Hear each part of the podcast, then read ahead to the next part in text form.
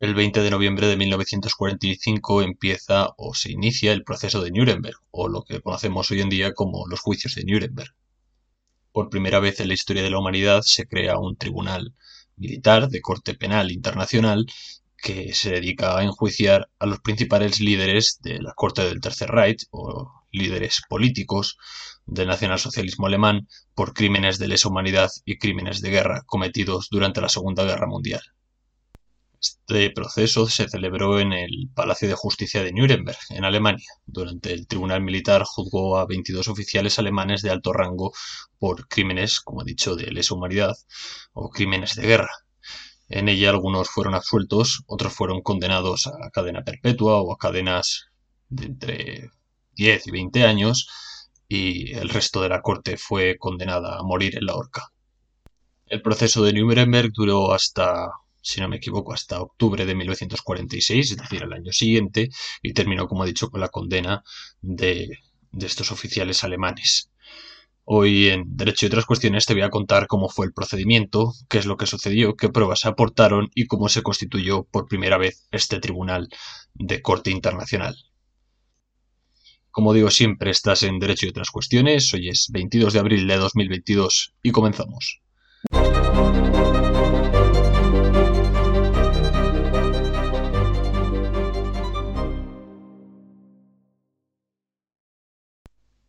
El 1 de octubre de 1946, el juzgado, juzgado, la Corte Internacional Penal que juzgaba los crímenes de guerra y de lesa humanidad, sentenció a muerte a 12 acusados de los 22 procesados, entre ellos Corin, Ribbentrop, Keitel, Kaltenbrunner, Rosenberg, Frank, Frick, Strick, Suckel, Jolt y Bormann, entre otros. Tres sentenciados fueron a cadena perpetua, entre ellos Rudolf Hess, ministro de Economía Walter Funk y Rieder. El resto fueron absueltos o, tuvieron sentencias de entre 10 y 20 años, como fue el caso de Donitz, Strickratz, Speer y Nurezad. Las sentencias de muerte se llevaron a cabo el día 16 de octubre de 1946, con dos excepciones. Göring se suicidó poco antes de la fecha de su ejecución y Bormann continuó desaparecido. Gorin, al parecer, uno de los militares que tenía que custodiar su, celda para que no se suicidase, acabó por darle una pastilla de cianuro que éste masticó antes de la celebración de, de, su, de su ejecución. Sin embargo, esto no se ha demostrado concretamente, pero bueno, se cree que es así porque Gorin escribió una nota en la que dijo que él portaba esa pastilla de cianuro eh, antes de, del procedimiento, la portó todo el rato con, con él mismo. Además, Gorin y otros eh, pidieron o solicitaron al tribunal que se les ejecutase vía pelotón de fusilamiento y no a la horca, que este, esta petición fue rechazada. El Tribunal Militar Internacional que juzgó a estos líderes del Tercer Reich estaba compuesto por jueces de Estados Unidos, de Gran Bretaña, Francia y la Unión Soviética, es decir, el bando aliado, los que ganaron la guerra. Las principales autoridades, los principales autores nazis fueron acusados y llevados a Nuremberg de acuerdo con el artículo 6 del Estatuto del Tribunal Internacional Militar, en el que se les acusó de los siguientes crímenes.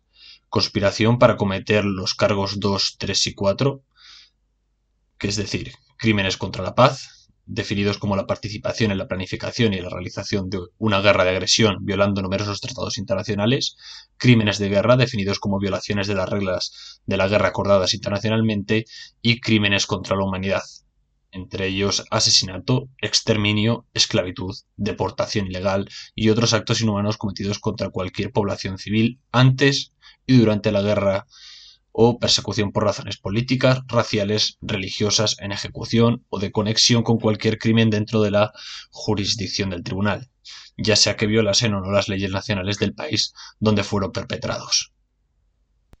Si habéis tenido ocasión algunos de ver imágenes que se grabaron durante el proceso de Nuremberg podéis ver que todos los acusados se sentaron en el mismo banquillo.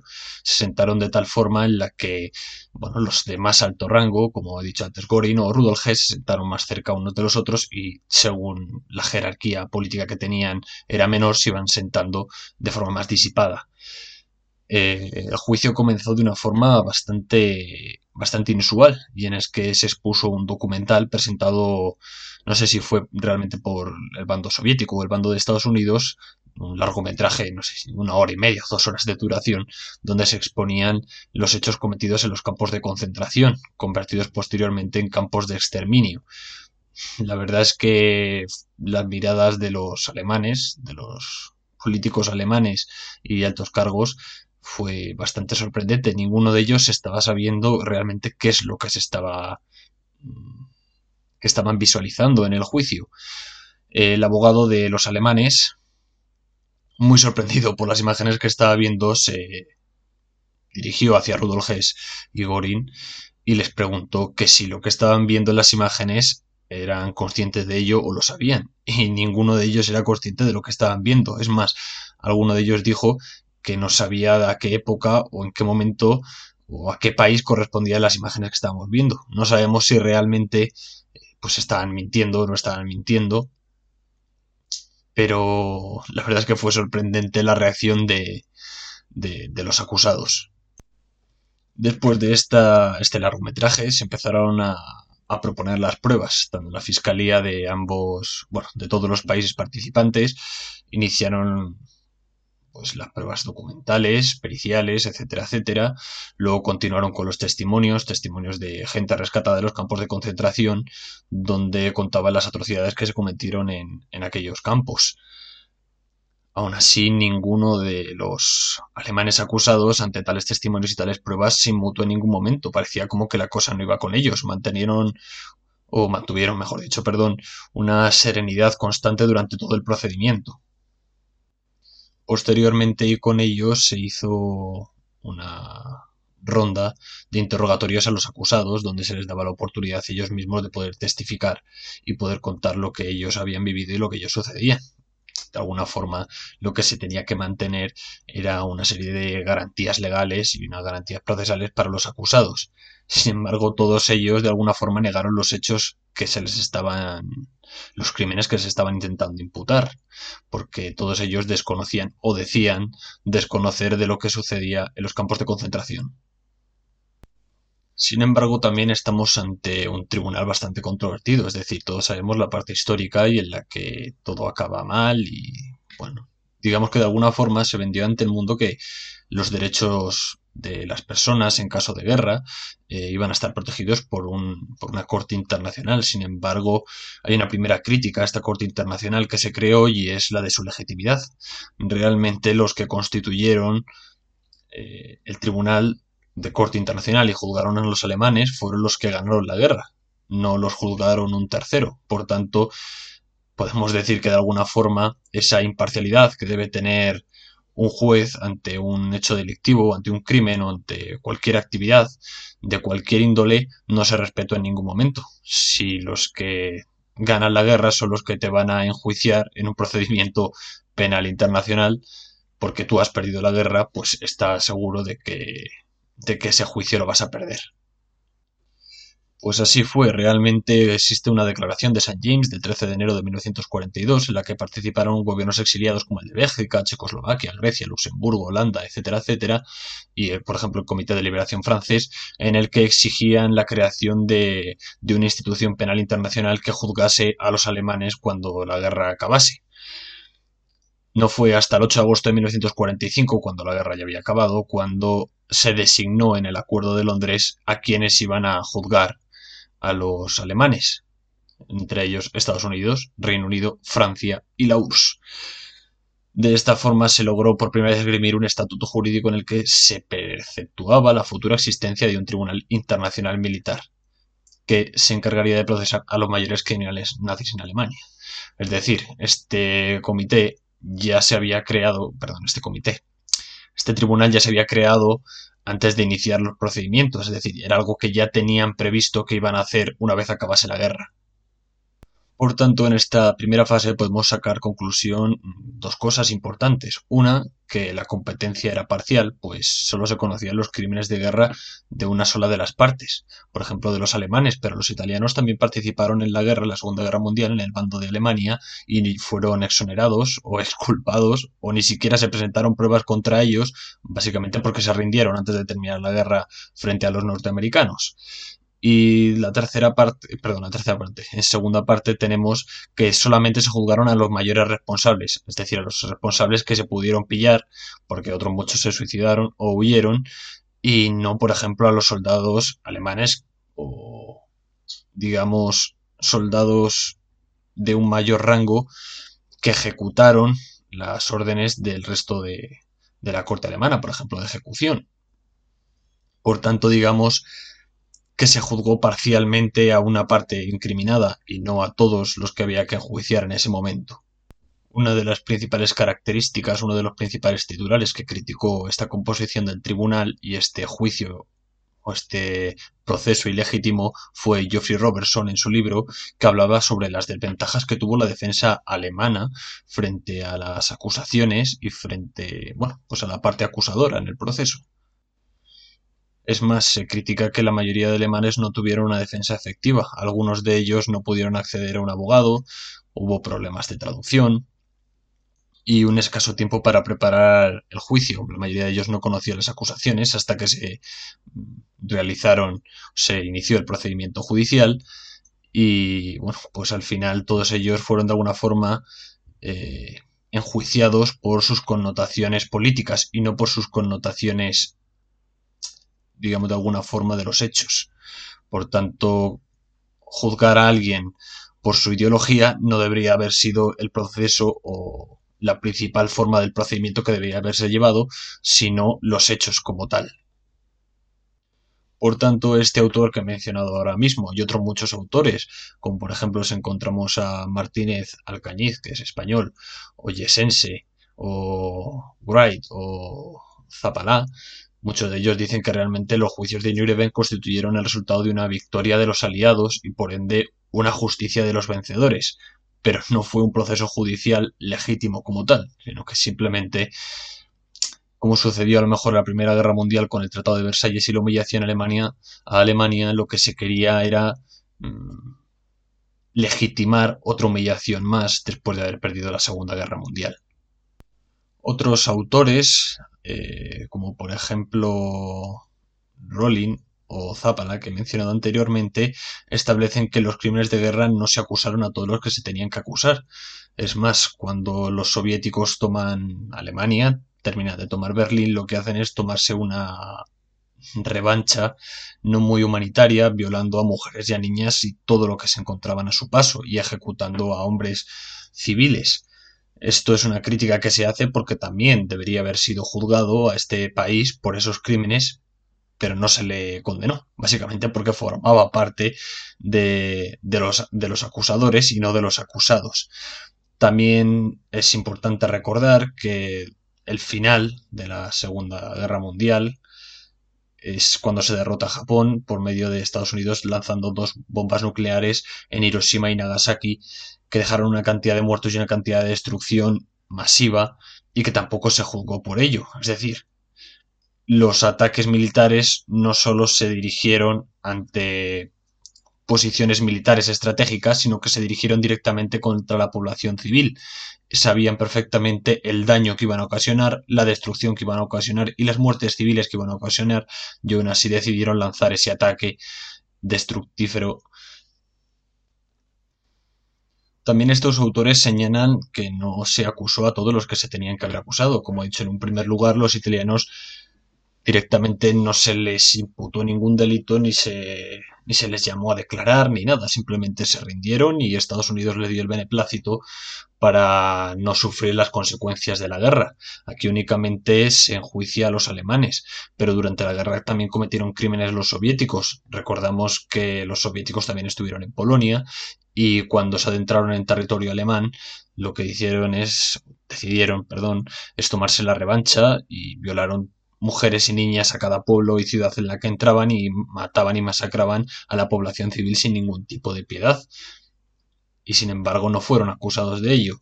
Tampoco fueron acusados los norteamericanos cuando lanzaron dos bombas nucleares sobre Japón, tanto en Hiroshima como en Nagasaki, donde los norteamericanos eran conscientes del daño que iban a, provocar, de la destrucción que iban a, provocar y de las muertes que iban a, provocar.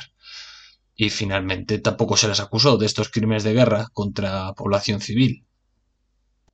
Entrando un poco en materia ya más, más técnica, en un lenguaje más técnico, por así decir, eh, nosotros conocemos cuando hay un procedimiento penal en lo que se conoce como una fase de instrucción del procedimiento, donde se llevan, pues, digamos, las diligencias previas, ¿de acuerdo?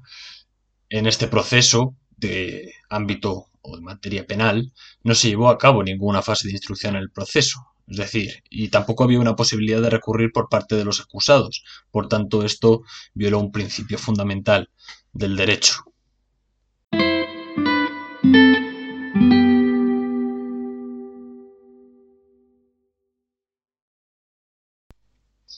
Es decir, llegando al apartado de conclusiones finales, podemos decir que el juicio fue ilegítimo, no abordó ni en ningún momento garantizó esas garantías legales mínimas de los acusados, porque si bien es cierto y si bien que podemos hablar de que realmente los alemanes, los nazis que quedaron vivos y que pudieron encontrar y enjuiciar merecían un juicio de corte internacional, algo legal, algo que se viese ante el mundo, que existían unas garantías para que en el caso de guerra no se saltasen todas las reglas, eh, realmente lo que se creó es todo lo contrario.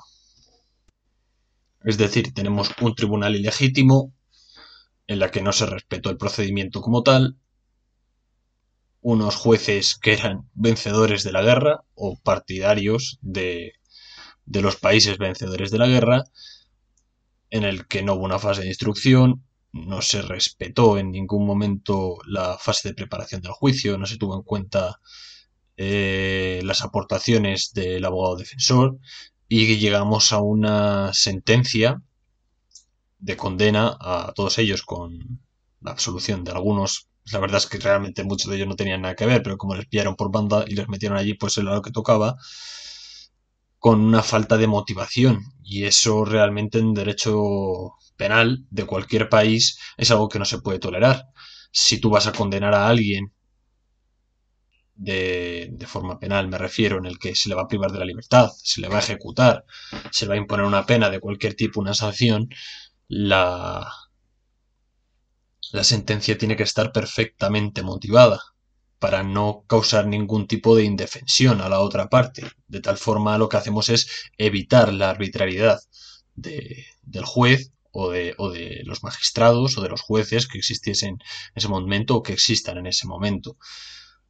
Entonces, pues realmente tenemos un juicio que antes de celebrarse ya está perdido, donde no estaban todos los acusados y donde los acusadores no deberían haber sido los que hubiesen ganado la guerra.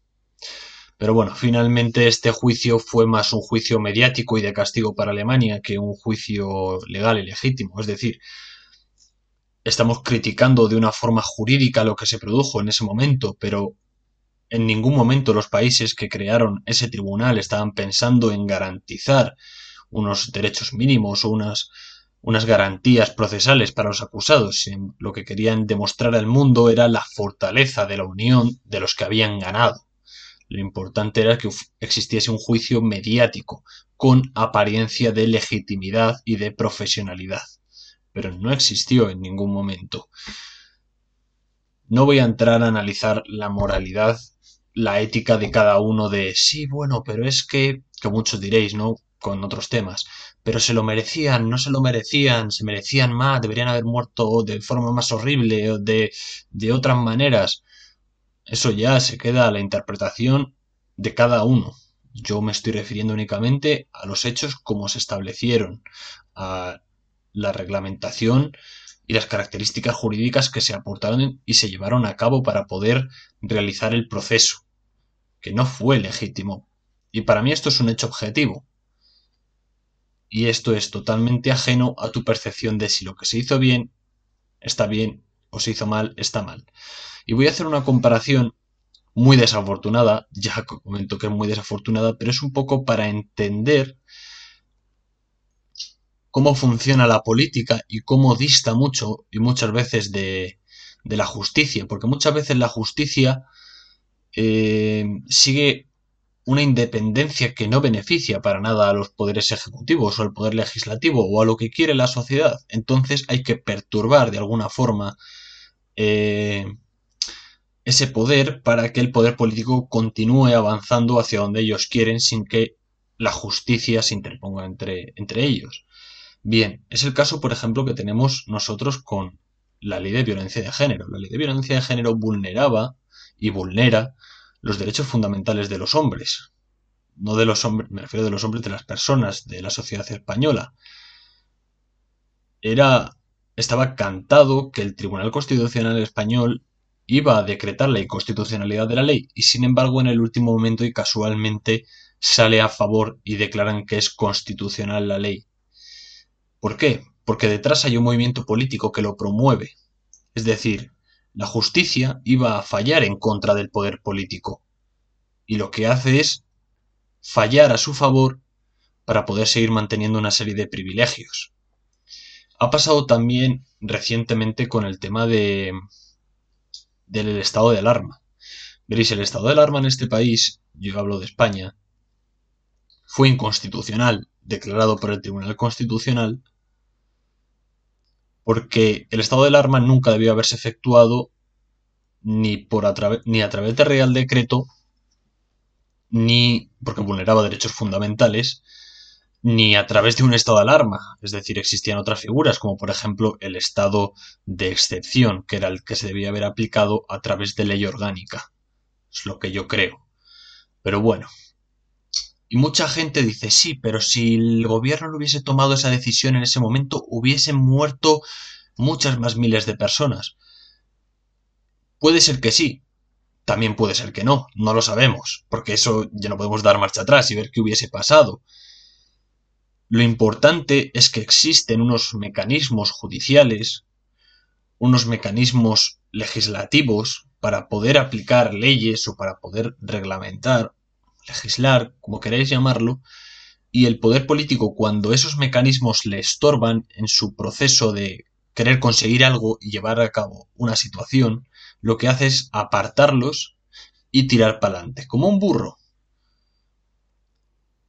Es decir, puedes llegar a la misma situación eh, dando un rodeo y haciendo las cosas bien, pero tú eres más de si se pone una piedra en mi camino, pues la reviento a cabezazos y si tengo que cargarme lo que sea, me lo cargo para poder llegar a mi objetivo, que es el que es.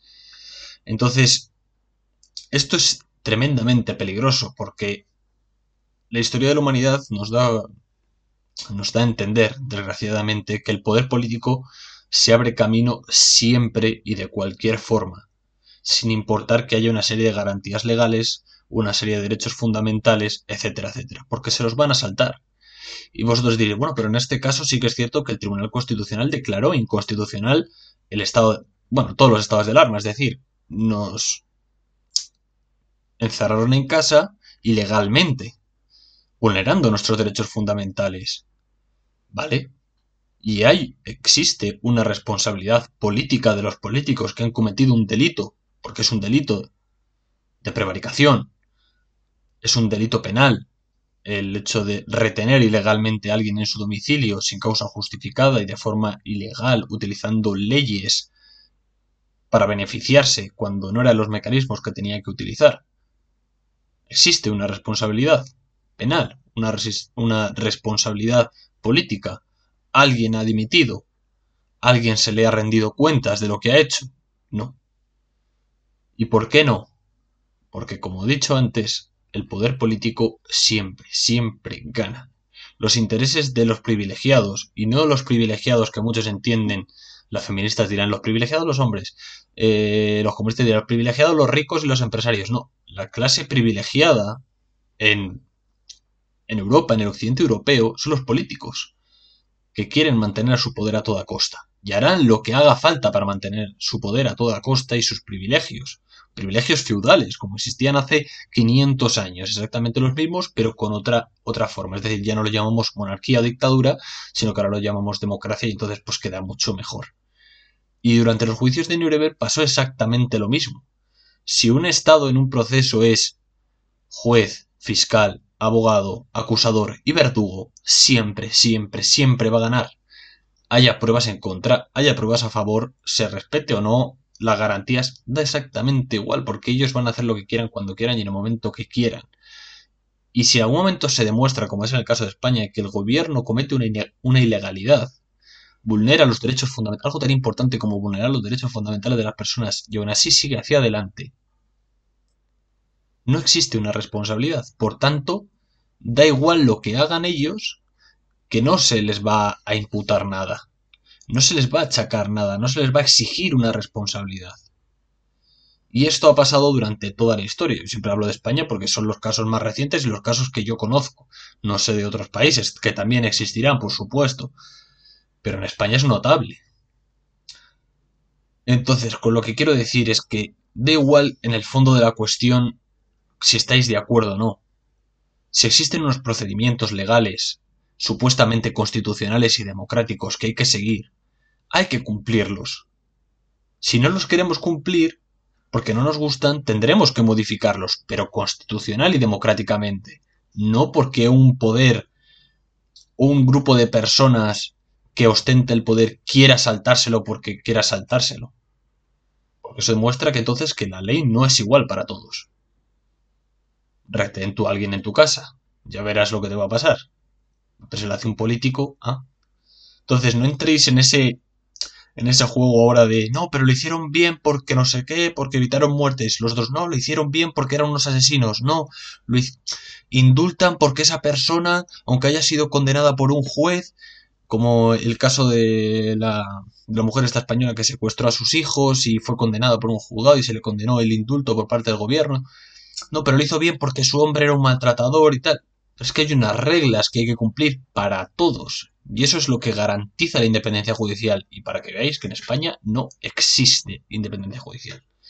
Al igual que no existió independencia judicial en los juicios de Nuremberg. Con todo y con ello, pues espero que con esta reflexión que he hecho sobre este resumen pequeño de lo que sucedió en los juicios de Nuremberg, pues vosotros podéis sacar también vuestras propias conclusiones, podéis llegar más allá y si estáis a favor, bien, si estáis en contra, pues en contra, perfecto, no pasa absolutamente nada, no hay que censurar a nadie y se sigue para adelante. Así que pues nos vemos en el próximo episodio de Derecho y otras cuestiones. Espero que te lo hayas pasado de puta madre que si tienes alguna duda me preguntes o investigues por tu cuenta qué es lo que deberías hacer como mente inquieta que sé que eres y nos vemos en otra ocasión. Puedes ponerte en contacto conmigo, ya sabes, en el apartado de derecho y otras cuestiones arroba gmail.com a través de mi Instagram personal o a través de Spotify escribirme un comentario como, como tú consideres. Así que nos vemos en el próximo episodio y un saludito.